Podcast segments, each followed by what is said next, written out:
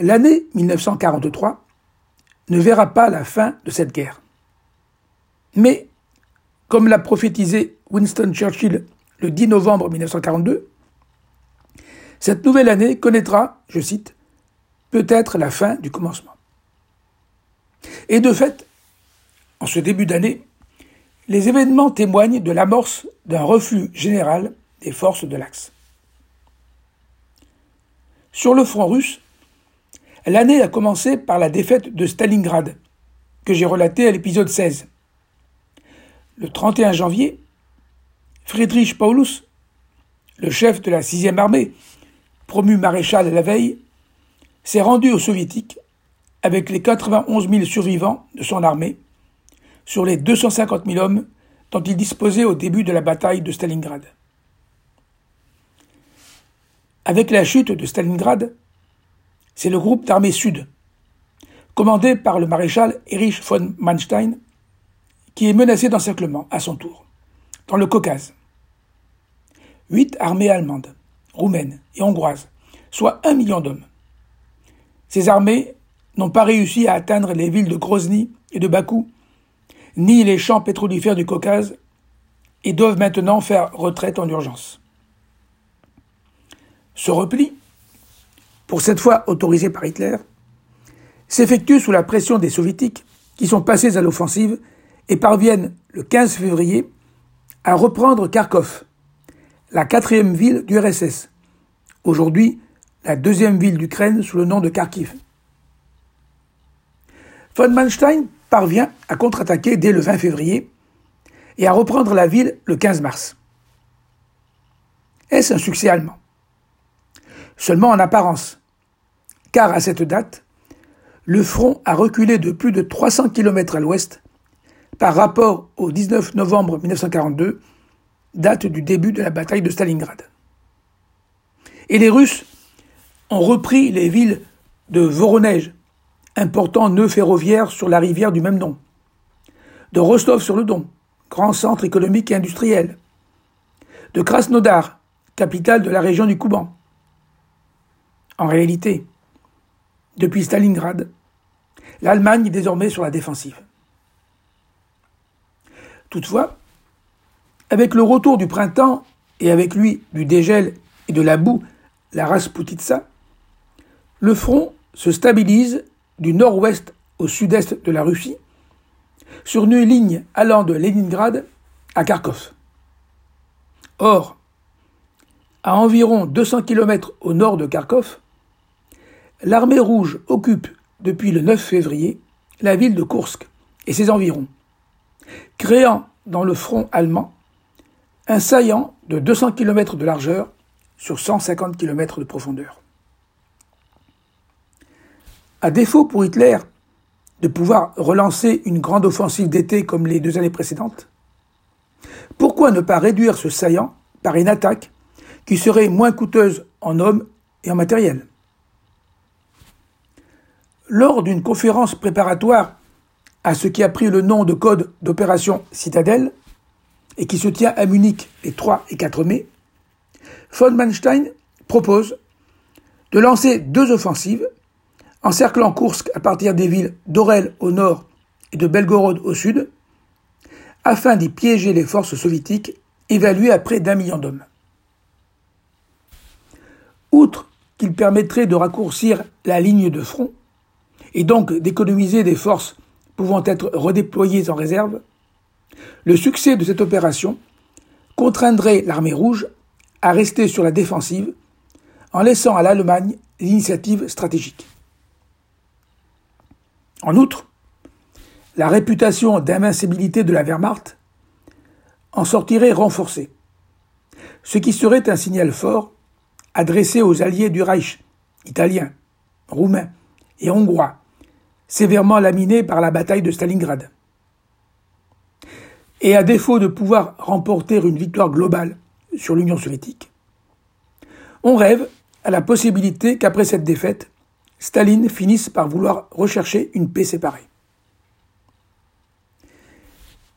Mais les généraux allemands sont divisés sur les chances de succès de l'opération Citadelle. Ainsi, le général Heinz Guderian, nommé inspecteur général des troupes blindées le 1er mars, ne dissimule pas ses réserves.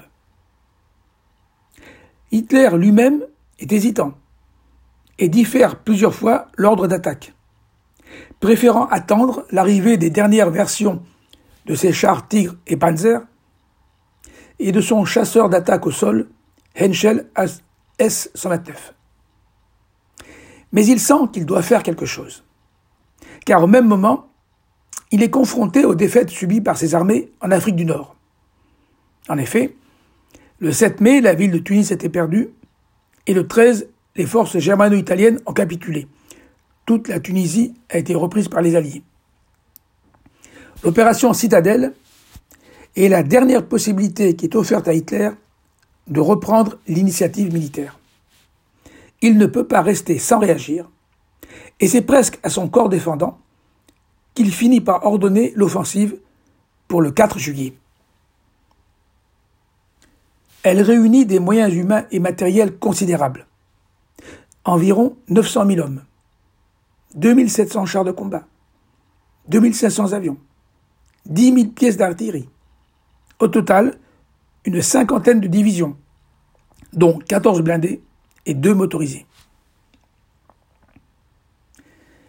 L'indécision d'Hitler va toutefois priver cette opération de tout effet de surprise. En effet, les soviétiques sont bien renseignés sur les préparatifs allemands et sur les caractéristiques techniques du dernier modèle de char Panzer grâce à leur agent Rudolf Rössler qui, depuis la Suisse, travaille pour l'Union soviétique sous le pseudonyme de Lucie. Même si Staline est plutôt partisan de prendre les devants en lançant une offensive vers Orel et Kharkov, beaucoup d'officiers soviétiques privilégient une stratégie défensive consistant à attendre que les Allemands s'épuisent dans leur attaque avant de passer à une contre-offensive générale. C'est cette option qui l'emporte, et les soviétiques se préparent en massant de nombreuses forces dans le saillant. 1 900 000 hommes solidement retranchés derrière plusieurs lignes successives de défense, placés sous le commandement de deux vainqueurs de Stalingrad, les généraux Konstantin Rokossovski au nord du saillant et Nikolai Vatutin au sud. 3600 chars, 20 000 pièces d'artillerie, 2400 avions. Sur le flanc nord, l'offensive allemande commence le 5 juillet, après le bombardement la veille des avant-postes soviétiques. Mais dès le premier jour, la 9e armée du général Walter Model se trouve bloquée devant l'important dispositif défensif mis en place par le général Rokossovski et ne parvient pas à atteindre ses objectifs, à savoir la ville et la gare de Poniri. Cinq jours plus tard, l'attaque allemande marque le pas, car les mines et les défenses antichars ont eu raison de les blinder. Les Allemands n'ont pu avancer que de 10 km au prix de lourdes pertes, sans avoir même pu entamer la deuxième ligne défensive soviétique. Et dès le 12 juillet, avec le déclenchement de l'opération Kutuzov, c'est l'armée rouge qui contre-attaque dans le saillant d'Orel. La Wehrmacht doit évacuer la zone et les combats se termineront le 18 août avec la libération d'Orel. Dans le ciel se déroule une bataille aérienne d'une importance semblable à la bataille d'Angleterre. L'aviation soviétique pilonne les bases de la Luftwaffe, qui ne parvient pas à conserver la maîtrise du ciel ni à appuyer les troupes au sol. Aux côtés des soviétiques se battent à partir du 12 juillet les aviateurs français du groupe de chasseurs Normandie, qui s'appellera par la suite le régiment Normandie-Niemen, arrivés en Union soviétique le 29 novembre 1942. Onze pilotes français trouveront la mort au cours des combats aériens, dont leur commandant, Jean Tulane, disparu le 17 juillet. Sur le flanc sud du saillant, la Luftwaffe bombarde le 5 juillet les positions de la 6e armée de la garde. Et à 5 heures du matin, les 500 chars et l'infanterie de la 4e armée blindée du général Hermann Hoth attaquent. Les Allemands parviennent à enfoncer le front sud et se rapprochent de la petite ville de Prokhorovka et de sa gare, avec pour objectif de faire la liaison avec le front nord. Le maréchal Georgi Yukov décide alors le 12 juillet de contre-attaquer avec cinq armées, dont la 5e armée de chars de la garde, qui, avec ses 800 chars et canons sous le commandement du général Mikhail Katukov, se heurte à la 4e armée blindée. Commence alors la plus grande bataille de chars de l'histoire, pendant 8 heures, opposant 1500 blindés par une chaleur étouffante, au milieu de la fumée et des nuages de poussière. Au soir, les Allemands ont perdu 300 chars, soit moins que les Soviétiques qui en ont perdu 500. Mais l'avancée allemande a été stoppée. En effet, une semaine après le début de l'offensive, les pertes allemandes sont considérables et irremplaçables. 500 000 hommes, 1500 chars, 3000 canons, 3700 avions. Von Manstein demande à Hitler des renforts. Mais celui-ci, qui, pour faire le point, s'est rendu en personne le 13 juillet au centre avancé du haut commandement de l'armée de terre, décide d'arrêter l'opération Citadelle. C'est qu'au même moment, le 10 juillet, les Alliés ont débarqué en Sicile et menacent désormais l'Italie. Hitler n'a pas confiance dans la combativité des soldats italiens et doit retirer du front de l'Est des forces pour les engager sur le front italien. Il est aussi préoccupé par la défense du bassin minier du Donetsk, le Donbass, au sud, entre le Don et la mer d'Azov, et dont la perte priverait l'Allemagne de 25% de sa production d'acier. L'ordre d'arrêt devient définitif le 16 et les Allemands retournent à leur base de départ le 23 ils ne pourront plus jamais retrouver l'initiative sur le front russe. Les objectifs qu'ils s'étaient fixés avec l'opération Citadelle n'ont pas été atteints. Et pour la première fois, c'est maintenant l'armée rouge qui prend l'offensive en été. Le moral des combattants soviétiques s'en trouve renforcé, même si leurs pertes ont été environ cinq fois supérieures à celles de la Wehrmacht. Hitler espère tout de même pouvoir stopper l'offensive soviétique en faisant retrancher ses troupes derrière le Dniepr, le troisième fleuve d'Europe après la Volga et le Danube, et qui par endroits a une largeur de plusieurs centaines de mètres. Mais la disproportion des forces est en faveur des soviétiques. Ce ne sont en effet pas moins de 2 650 000 combattants, 2400 blindés, 51 000 pièces d'artillerie et 2800 avions, qui, à partir du 24 août 1943, déferlent sur un front de 1400 km allant de Smolensk à la mer d'Azov, face à 1 250 000 hommes, 12 500 pièces d'artillerie, 2100 chars et 2000 avions. C'est la bataille du Dniepr qui se déroulera jusqu'au 23 décembre 1943. Smolensk, occupé depuis le 19 septembre 1941, est libéré le 25 septembre. Et Kiev, la capitale de l'Ukraine, également occupée depuis l'été 1941, est libéré à son tour le 5 novembre par la troisième armée blindée de la garde, commandée par le général Pavel Ribalko, qui se verra pour cela décoré de l'ordre de Lénine et proclamé héros de l'Union soviétique. À la fin de l'année 1943, ce sont ainsi les deux tiers des territoires russes occupés depuis deux ans qui sont libérés. La Biélorussie et toute l'Ukraine orientale sont reconquises. Pour les Allemands les plus lucides, il apparaît que la guerre à l'Est est perdue. En Afrique du Nord, si la fin de l'année 1942 a vu le succès de l'opération Torche au Maroc et en Algérie, comme je l'ai relaté à l'épisode 15. En revanche, en Tunisie, l'absence d'une avancée rapide des Anglo-Américains et les tergiversations des autorités françaises locales vont permettre aux Allemands et aux Italiens de s'implanter dans le pays en prenant les alliés de vitesse. Depuis 1881, la Tunisie est sous protectorat français.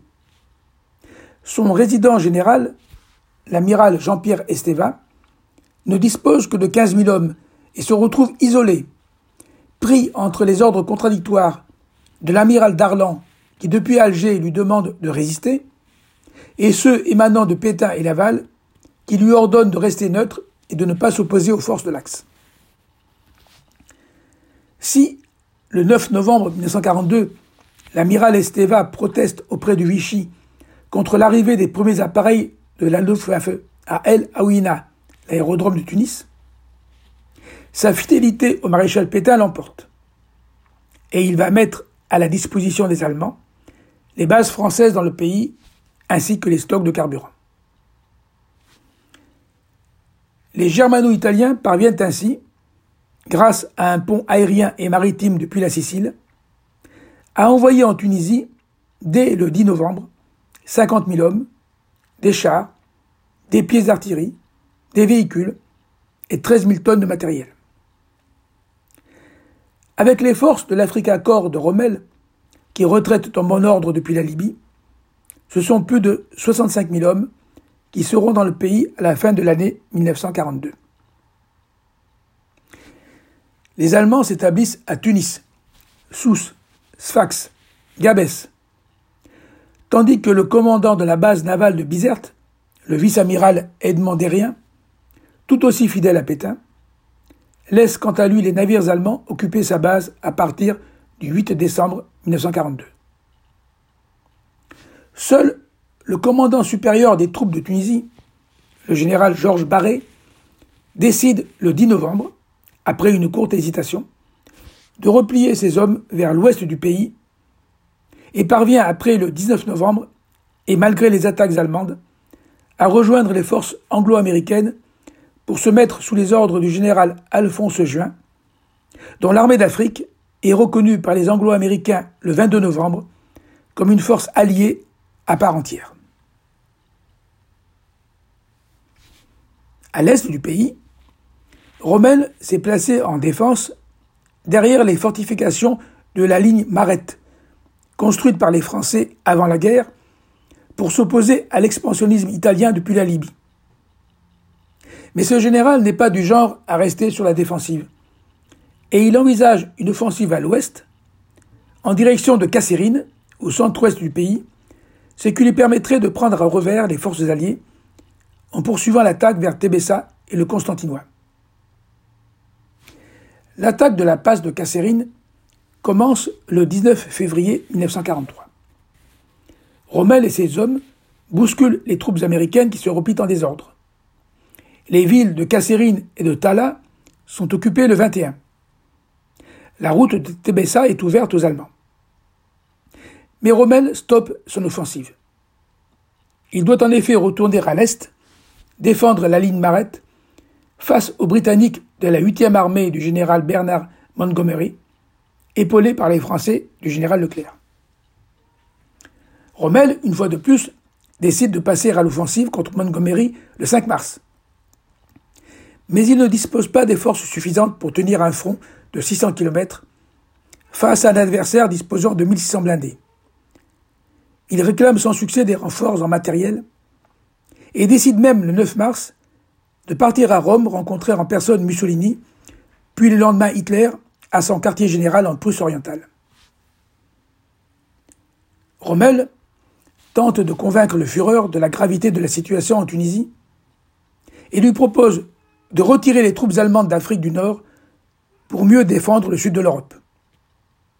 Mais Hitler s'oppose à toute évacuation de la Tunisie, reprochant à Rommel de s'être, je cite, laissé envahir par le doute et le pessimisme. Pour toute réponse, il enverra le général prendre du repos dans sa famille. Rommel ne remettra jamais les pieds en Afrique. Entre-temps, la bataille de la ligne Marette a commencé pour se terminer à la fin mars par la victoire des Alliés. L'offensive est générale. Sfax est prise le 10 avril. Kérouan le lendemain et Sousse le jour suivant. Les Américains entrent dans Tunis le 7 mai. La déroute est totale et les combats en Afrique du Nord cessent le 13 mai avec la reddition du général allemand Hans-Jürgen von Arnim et du maréchal italien Giovanni Messe qui ont succédé à Rommel. Ce ne sont pas moins de 250 000 soldats allemands et italiens qui sont capturés à cause du refus obstiné d'Hitler de faire évacuer ses hommes pendant qu'il en était encore temps. Le bilan en pertes humaines est comparable à celui de la défaite de Stalingrad. Désormais, les Alliés peuvent envisager de porter les combats en Italie même, sur le territoire du principal allié d'Hitler. Le choix d'un débarquement se porte sur la Sicile, qui, à la différence de la Sardaigne, est dotée de plusieurs grands ports à Messine, Catane, Palerme et Syracuse. Ce sera l'opération Husky, prévue pour le 10 juillet. Les Américains de la 7e armée, commandés par le général George Patton, débarquent au sud-ouest de l'île à Gela, Scoliti et Licata, tandis que les Britanniques de la 8e armée débarquent au sud-est près de Syracuse. Si les Italiens, mal équipés et démoralisés, n'offrent guère de résistance, en revanche, les 50 000 Allemands présents dans l'île s'opposent avec vigueur aux attaques alliées. Le rapport des forces est néanmoins en faveur des Alliés, qui prennent Messine le 16 août. Toute la Sicile est conquise, même si les Allemands ont eu le temps d'évacuer l'île avec tout leur matériel. C'est maintenant la péninsule italienne qui est à portée des Alliés. Le cauchemar tant redouté par Mussolini et qu'il avait d'abord retenu d'entrer en guerre aux côtés de l'Allemagne en septembre 1939 est en train de se réaliser. Malade, il souffre d'un ulcère, Mussolini est déprimé et déçu. Il a entraîné son pays dans une guerre dont les Italiens sont là. Son armée n'a pratiquement connu que des défaites.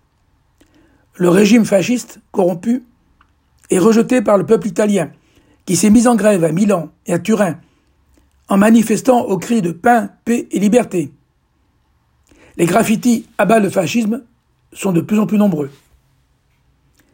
Les Allemands commencent à douter de la fiabilité de leur allié qu'ils soupçonnent de rechercher une paix séparée. De fait, Mussolini lui-même voudrait faire sortir son pays de la guerre en convainquant Hitler d'au moins conclure un armistice avec Staline pour pouvoir s'opposer plus efficacement aux Anglo-Américains à l'ouest et en Méditerranée. Mais Mussolini est incapable de simplement faire valoir son point de vue à l'occasion des rencontres qu'il a avec Hitler le 7 avril à Salzbourg, puis le 19 juillet à Feltre, en Vénétie. Il doit en effet subir pendant plusieurs heures le monologue enflammé du Führer qui lui affirme que des renforts doivent arriver en Italie, que de nouvelles armes miracles vont entrer en action, que les Anglais connaîtront un véritable Stalingrad. Pire encore.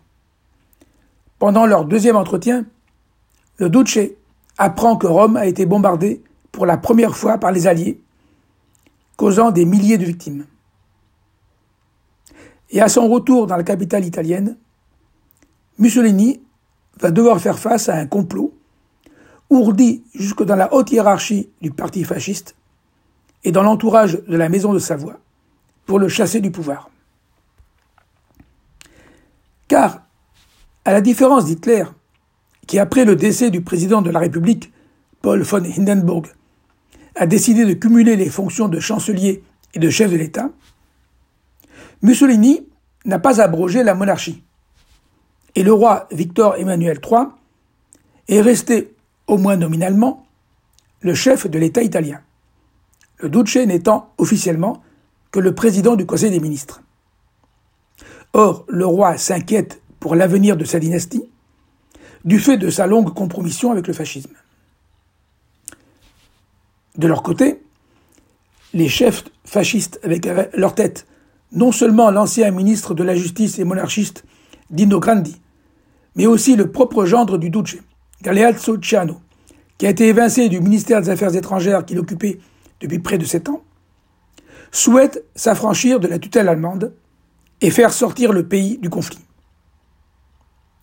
Ils obtiennent la convocation pour le 24 juillet du Grand Conseil du fascisme, organe suprême du parti fasciste, qui ne s'était plus réuni depuis le 7 décembre 1939. Au cours de cette réunion, Mussolini est l'objet de critiques contre sa politique menant le pays au désastre. Et Grandi propose le vote d'une résolution demandant le retour à une monarchie constitutionnelle et la remise au roi du commandement des forces armées. Autrement dit, le départ du Duce. Cette motion est adoptée par 19 voix contre 8 et une abstention. Et pour la première fois, Mussolini est désavoué. Même si, sur l'instant, il ne s'inquiète pas vraiment, car il s'agit essentiellement d'une mesure symbolique sans effet pratique. Mais le complot implique également des généraux de l'armée et le roi, lequel, grâce au vote de cette résolution, obtient le prétexte constitutionnel pour démettre Mussolini. Le lendemain 25 juillet, ce dernier se rend, comme d'habitude, à son bureau du palais de Venise. Et il est convoqué en fin d'après-midi au palais royal, où Victor Emmanuel III lui annonce qu'il n'a plus la confiance des Italiens et qu'il est remplacé à la tête du gouvernement par le maréchal Pietro Badoglio. Mussolini reste sans réaction et se laisse arrêter à la sortie du palais par un capitaine des carabiniers qui le conduit dans une ambulance jusqu'à une caserne où il sera retenu deux jours avant d'être détenu successivement dans l'île de Ponza, puis dans celle de la Maddalena en Sardaigne, avant d'être transféré dans un hôtel situé à plus de 2000 mètres d'altitude, au sommet du Gran Sasso, dans le massif des Abruzes. Lorsque les Italiens apprennent la nouvelle de la démission de leur duce, c'est aussitôt une explosion de joie dans la population. Pas une voix, pas un coup de feu pour le défendre, bien au contraire. Les hiérarques du parti ont disparu. Les portraits de Mussolini sont arrachés, les symboles du régime détruits. Le fascisme s'effondre en quelques heures. Le nouveau gouvernement n'est composé que de militaires et de fonctionnaires. Le parti fasciste est dissous. Les antifascistes libérés de prison. Lorsqu'il apprend la nouvelle, Hitler est furieux, mais aussi inquiet. Car comment expliquer au peuple allemand ce qui vient de se passer en Italie?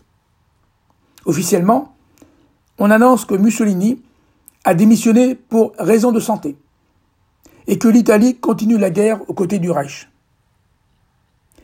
Mais, le 3 septembre, le gouvernement de Badoglio a signé secrètement un armistice avec les Alliés qui viennent de débarquer à Salerne. Les Allemands l'apprendront le 8 septembre par une émission de la BBC.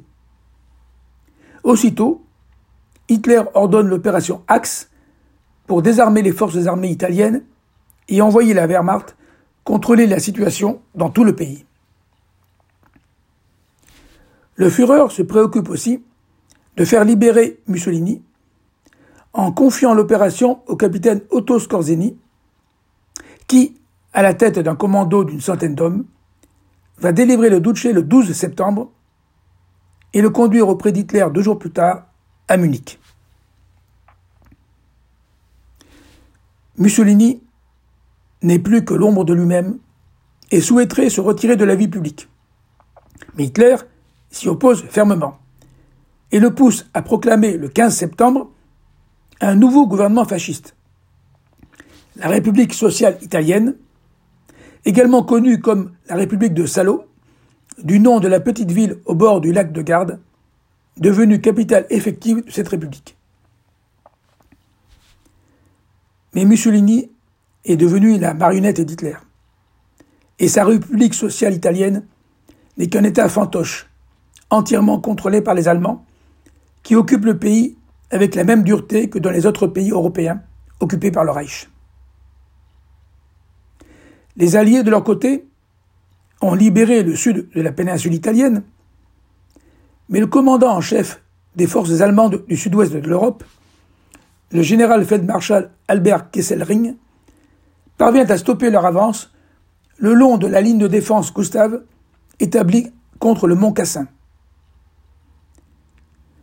En cette fin d'année 1943, Hitler peut estimer avoir rétabli la situation en Italie, mais ce n'est qu'une vision à court terme. Car le reflux de l'Allemagne pendant toute cette année va se poursuivre avec encore plus de vigueur en 1944. En effet, à la conférence de Téhéran qui s'est tenue du 28 novembre au 1er décembre 1943 entre Roosevelt, Churchill et Staline, la décision a été prise de lancer l'année suivante l'opération Overlord, le débarquement de Normandie, tandis que l'armée rouge lancerait au même moment une vaste offensive. Si 1943 a été l'année de la fin du commencement, 1944 promet donc d'être celle du commencement de la fin.